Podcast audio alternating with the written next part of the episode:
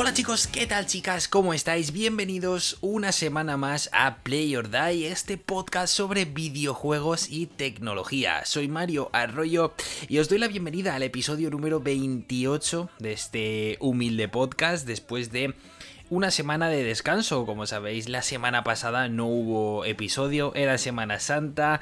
En Nova Onda me dijeron de, descansar y dije, mira, perfecto, me viene genial para desconectar un poco de, de todo y prepararme para una semana que la verdad es que estoy teniendo mucho curro, ya no solo por mi trabajo habitual, sino por otros proyectos en los que estoy trabajando que mm, a ver si puedo enseñar dentro de poco a través de mis redes sociales. Eh, eh, obviamente para todo aquel que le interese.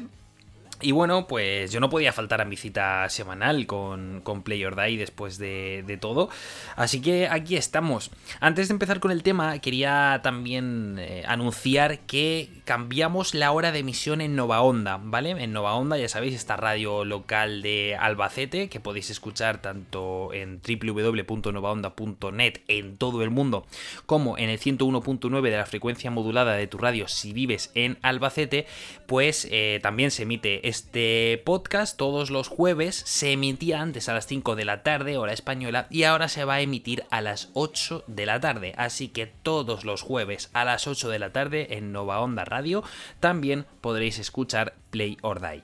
Y obviamente no me puedo olvidar del resto de plataformas. Spotify, Apple Podcasts, iBox, eh, Anchor, bueno, en fin, todas las plataformas así más conocidas del mundo del podcasting, eh, pues allí hay también un huequito para Play or Die. Y también aprovecho para pediros que si me estáis escuchando desde Apple Podcast, valoréis este podcast, me dejéis un comentario, ya que eso, eh, además de que ayuda a crecer este proyecto, pues oye, a mí me anima un montón a seguir creando contenido radiofónico, por decirlo de alguna manera.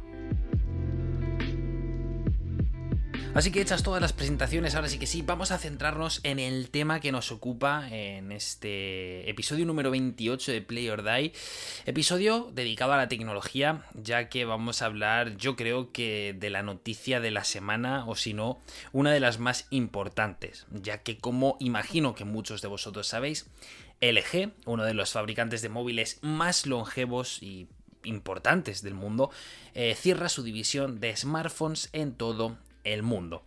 Es una noticia que nos llegó el pasado lunes y la verdad que, bueno, siempre oyes rumores, siempre estás viendo en las redes sociales que esto puede pasar y al final, pues hasta que no se confirma, no, no, caes eh, en las grandes dimensiones que, tiene todo esto. Eh, la decisión se aprobó el pasado mes de abril por la Junta Directiva de LG y se hará efectiva el próximo 31 de julio. De esta manera, la compañía planea centrar todos sus recursos en otros aspectos y áreas de crecimiento tecnológico como los componentes de vehículos eléctricos, robótica e inteligencia artificial, entre otras. Las buenas noticias, entre comillas, es que los planes de actualizaciones no van a cambiar para los usuarios que acaben de comprarse un teléfono LG. De hecho, según han confirmado, seguirá a los piezas de repuesto. Es decir, que si un usuario se compra ahora un LG Velvet y dentro de un año necesita cambiarle la pantalla porque se ha roto, pues oye, será posible hacerlo de manera oficial por el momento. Y sinceramente, esta decisión, por un lado, pues oye, da pena, ¿no? Porque como veremos en unos minutos, LG pues siempre ha apostado por traer ideas frescas al mercado tradicional de la telefonía móvil desde que prácticamente empezarán a fabricar teléfonos.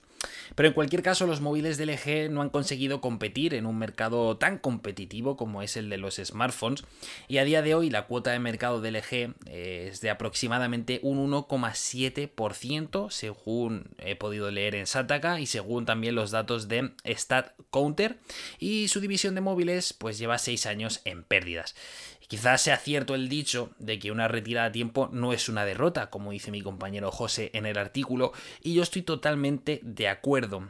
Eh, es valiente y arriesgado tomar este tipo de decisiones. Yo creo que no nos hacemos una idea de lo duro que debe de ser eh, para una compañía, ¿no? Llevar seis años en pérdidas y aún así seguir intentando sacar teléfonos como, como el LG Velvet o el LG Win, de los que hablaré más adelante.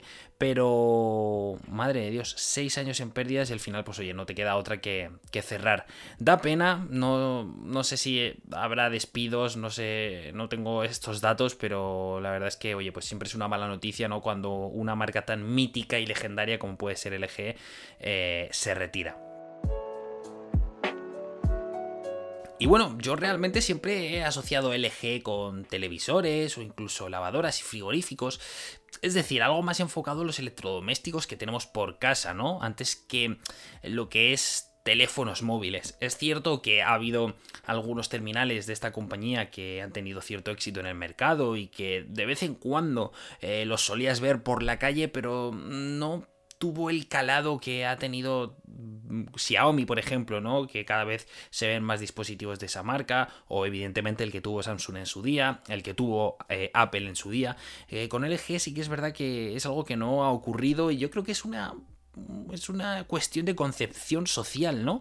Yo creo que eh, casi todo el mundo que piensa en LG, lo primero que piensa no es en un teléfono móvil, sino que a mí, por lo menos siempre que pienso en LG, pienso en una televisión o en un monitor. De hecho, el último monitor que me compré en verano, el verano pasado, en verano de 2020, fue un LG de 27 pulgadas, un monitor 4K que me va perfectamente, me dejé 500 brazos ahí bien gastados en él y la verdad es que estoy encantado, lo, utilizo para jugar a, la, PlayStation, en este caso la PlayStation 5 y en su día la PlayStation 4 Pro que me compré esta edición especial del Last of Us y oye, me va perfecto, pero como digo, nunca lo he terminado asociando a lo que es una marca de telefonía móvil. A pesar de conocer algunos de sus teléfonos más recientes, pues obviamente no los conocía a todos. De hecho, eh, la compañía estaba trabajando en el mercado de la telefonía móvil desde el año 2002.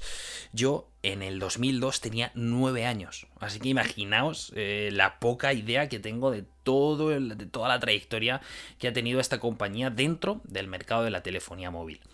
Y justamente en Sataka, eh, mi compañero Javier Pastor se curró un pedazo de artículo hablando sobre 15 teléfonos de LG que introdujeron unas ideas y unos conceptos muy innovadores a la telefonía móvil, que por un motivo o por otro nunca llegaron a calar del todo en el mercado. Por tanto, me gustaría comentar algunas de estas propuestas con vosotros, porque yo personalmente no las conocía hasta que me he parado a hacer este podcast, y sinceramente me parecen de lo más interesantes. Así que si a vosotros os interesaría leer este artículo, os dejo el enlace en las notas del episodio para que después de escucharme le podáis echar un vistazo porque hay imágenes, vídeos y análisis de muchos de los teléfonos que, voy a comentar y la verdad es que, oye, pues siempre resulta interesante pararse a mirar eh, cómo era todo hace, hace unos años y ver cómo ha cambiado todo y en qué posición estamos a día de hoy. Así que, si os parece bien, vamos a empezar hablando del LG Prada, un teléfono que se anunció en el año 2007, justamente unas semanas antes del primer iPhone de Apple, y su diseño introducía una pantalla táctil, algo que recordemos planteaba un giro brutal en el mercado de aquel entonces, de, una telefonía móvil inundada por botones y, por teclados físicos. Lo mismo que hizo Apple unas semanas después y que sí que consiguió cambiar el curso de la historia de la telefonía móvil. El problema que tuvo LG en este caso es que este teléfono se vio lastrado por un soporte táctil limitado y por tener un sistema operativo que no conseguía dar la talla. De hecho, LG sacó una segunda versión del LG Prada con un teclado físico desplegable. Pero lo más curioso de todo, y como su propio nombre indica, es que el LG Prada se vendía únicamente en tiendas Prada. Así que esta fue como la primera piedra que LG lanzó al mercado de la telefonía móvil eh, y que bueno, no llegó yo creo que, a recoger todos los beneficios que ellos esperaban. La siguiente idea de ciencia ficción de LG fue el LG Expo, que fue el intento de añadir un proyector a la parte trasera del teléfono. De este en concreto, si podéis ir al artículo que os comentaba y mirad la foto, es que es absolutamente eh, un teléfono de película, o sea, como lo estáis oyendo.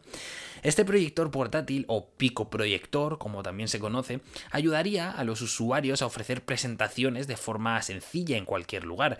Sin duda, el concepto era llamativo y de hecho otros fabricantes trataron de plantear ideas similares en sus smartphones y tabletas, pero el caso es que ninguno de ellos triunfó en ese campo. Años después, en 2011, la compañía lanzó un teléfono chulísimo llamado LG Double Play, el cual integraba un teclado deslizable que estaba partido en dos, ya que en el centro de este panel, de este teclado, había una segunda pantalla. Los teclados físicos aún tenían sentido a principios de la década de 2010 y en LG pues quisieron llevar esa idea un poco más allá. Pero vosotros me diréis, vale, lo del teclado, bien, tiene sentido, pero ¿y la pantalla? Bien, pues en esa pequeña pantalla que estaba, como he dicho antes, en medio del teclado, era posible tener iconos de accesos directos o ver los SMS, mientras en la pantalla principal de 3,5 pulgadas, pues podías estar reproduciendo otra cosa. Repito, 3,5 pulgadas. A día de hoy el estándar que tenemos en la telefonía móvil es de 6 pulgadas para arriba, por no ponerlo en 6,5 pulgadas. Hoy en día tenemos unos teléfonos enormes, así que imaginaos, ¿no? En 2011 ese teléfono, ese LG Double Play con una pantalla de 3,5 pulgadas. En fin, una locura. Y llegamos al año 2013 y vamos a parar al LG G2, el cual se impuso como uno de los mejores teléfonos del año en aquella época y que llegó con una novedad bastante curiosa, la de incluir botones físicos en la parte trasera justo debajo del sensor de la cámara.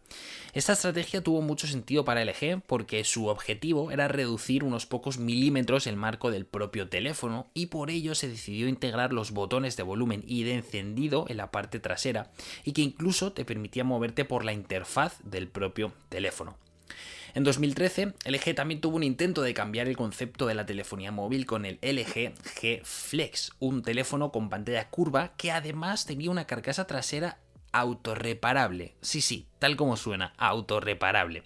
De hecho, en 2014 mi compañero Javier Penalba hizo el análisis de este LG Flex en texto y también hay un vídeo integrado en ese artículo de este curioso teléfono, así que si os interesa leerlo os recomiendo que le echéis un vistazo porque es curiosísimo y muy interesante. Así que os dejo también eh, el enlace en las notas del episodio ya que eh, de verdad que el concepto es de película. Después de este curioso eh, LG G Flex llegó el LG G3, que destacaba por tener una resolución 2K en su pantalla.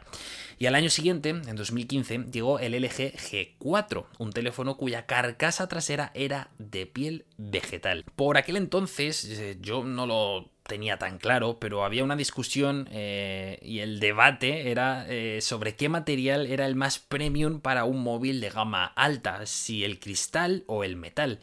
Y LG quiso aprovechar la aparición del LG G4 para hacer una apuesta muy original en este apartado, eh, añadiendo esta carcasa trasera de piel vegetal que es súper curiosa porque visualmente parece cuero y que, bueno, pues evidentemente nunca más volvió a verse. Ahora que he hablado de lo del eh, material premium para, para un móvil de gama alta con cristal, yo recuerdo que por aquella época yo tenía un Sony Xperia eh, diría que era uno de los primeros que, que, se podía sumergir, ¿no? Que Sony utilizó como marketing esta estrategia de poder sumergir el móvil debajo del agua. Y yo recuerdo que ese Xperia tenía una trasera de cristal, era un teléfono móvil de color blanco, me acuerdo perfectamente. No sé si lo conservaré por ahí, me gustaría mm, buscarlo algún día, porque me pareció un móvil precioso eh, que yo sumergí como anécdota, yo sumergí ese teléfono varias veces, enseñándoselo a mis amigos, mirad lo que puede hacer mi móvil, lo puedo sumergir debajo del agua y no le pasa nada. Y al final, todas esas pestañas que, hacían que el móvil fuera estanco, pues después de meterlo varias veces debajo del agua se acababan estropeando y, perdía ese poder de estancación y al final pues si lo volvías a meter al agua evidentemente con esas pestañas abiertas pues eh, se podía estropear el móvil así que el concepto estaba guay Sony se podía meter debajo del agua perfecto pero al final, pues oye, si lo hacías dos o tres veces, pues ya te quedabas sin el móvil que fuera estanco, así que perdía toda la gracia. Pero sí, recuerdo que esa trasera eh, era de cristal. Y bueno, luego en 2015 también vimos otra, otra idea muy loca y revolucionaria de LG con el V10 y su mini pantalla independiente. De hecho, este teléfono marca el debut de la serie V que planteaba dentro del mercado de LG una filosofía a través de la que lanzarían dos teléfonos de gama alta cada año, como por ejemplo hace Samsung con la serie Galaxy y la serie Note. Bien, pues en el LG V10 la sorpresa la dio su mini pantalla superior, la cual estaba reservada justo debajo del marco superior del teléfono, como si fuera un notch alargado, ¿vale? O sea, haceos la idea de que es un notch totalmente alargado eh, que permitía tener algunos accesos rápidos o pequeñas notificaciones. Para que os lo imaginéis visualmente, es lo más parecido a la touchpad que tienen los MacBook Pro, eh, pero integrada en la pantalla de un teléfono móvil. En 2016, LG quiso apostar por la tecnología modular dentro de la telefonía móvil y este concepto estaba muy de moda. De hecho, como bien explica Javi, Javier Pastor, en este artículo de Sataka, el Project ARA de Google se desarrolló en esa época hasta que la compañía decidió abandonar dicho proyecto. Pero antes de eso llegó este LG G5, un teléfono modular al que se le podía añadir un grip de cámara con batería adicional incluida o añadir un módulo de sonido de mayor calidad. La idea, aunque a mí me parece lo más curiosa, no llegó a prosperar y el G5 se quedó en el olvido al año siguiente. Ya en el año 2019 y acercándonos bastante más a nuestros días, encontramos el LG G8 ThinQ, un ThinQ, ¿sabes? Que parece que, acabo de decirte gracias en inglés. No, no, LG G8 Eh, un teléfono cuya idea revolucionaria estaba basada en una tecnología bautizada como Air Motion, un sistema para controlar algunas funciones del móvil con gestos. Había otros añadidos curiosos como Hands ID, un sistema biométrico de reconocimiento de la palma de la mano, eh, que bueno, como imagináis, pues tampoco llegó a convencer al público, algo que a mí me parece muy de película y que, y que es muy llamativo, pero que es verdad que tampoco le veo una utilidad demasiado interesante. Actualmente, como todos sabéis, todos aquellos que estéis al tanto de, la actualidad tecnológica, sabéis que nos encontramos en plena era de las pantallas plegables y las dobles pantallas. Eh, Samsung ya ha presentado tres teléfonos con estas características. Huawei también ha presentado su propia propuesta. Y la última en subirse a este carro ha sido Xiaomi, con su Xiaomi Mi Mix Fold. Pero en 2019 LG trató de impulsar el uso de la doble pantalla con modelos como el LG V50 ThinQ y con el LG G8X ThinQ. Lo curioso de todo esto es que en realidad estos móviles eran teléfonos normales, pero una carcasa les permitía añadir una segunda pantalla con la que poder trabajar y disfrutar por partida doble. Pero la idea, una vez más, no pareció cuajar demasiado. Y ya por último llegamos hasta el año 2020 y hasta la actualidad con los dos últimos teléfonos que nos ha traído a nuestras manos eh, LG antes de dejar de fabricar teléfonos móviles. Estoy hablando del LG Velvet y del LG Win, dos teléfonos que sí que he tenido la suerte de poder probar este último año. El LG Velvet no deja de ser un teléfono normal con la tecnología y las especificaciones que pueden incluir pues la mayoría de teléfonos de gama alta eh, que hay en el mercado. Pero donde estaba la verdadera revolución era en el LG Win, un teléfono con pantalla giratoria y que como bien dice Javi en su artículo, uno de los terminales que pasará a la historia como uno de los teléfonos más extraños que hemos visto nunca.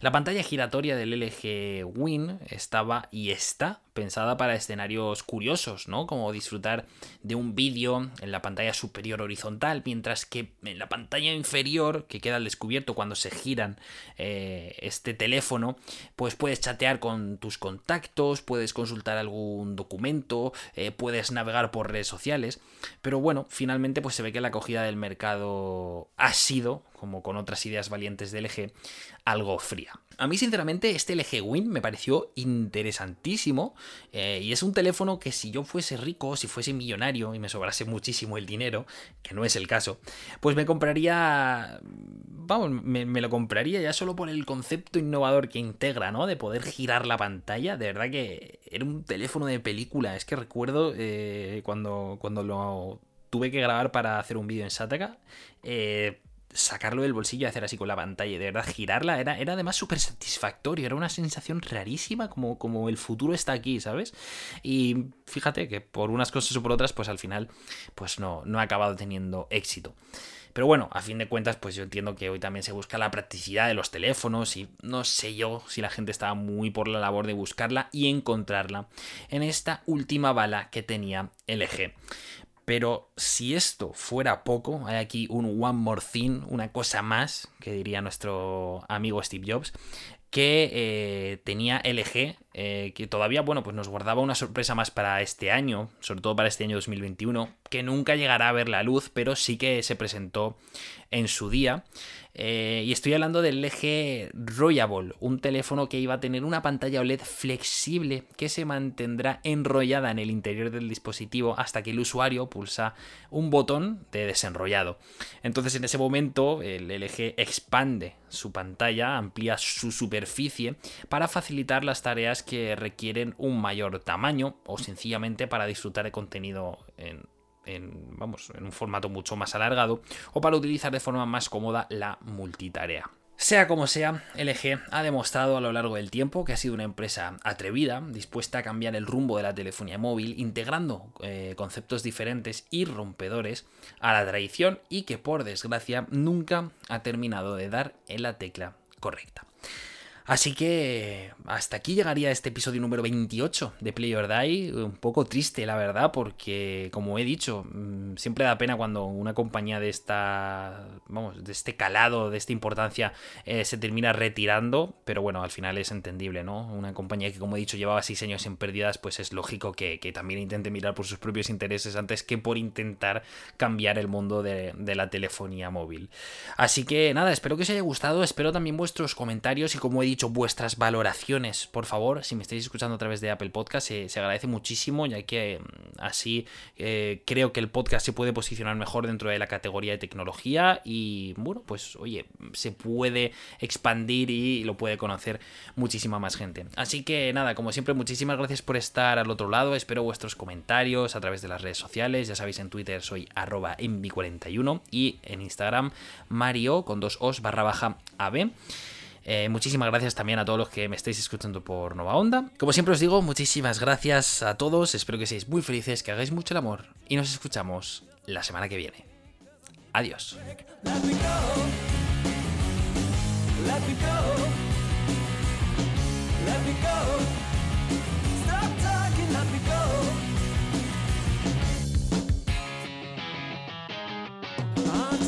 from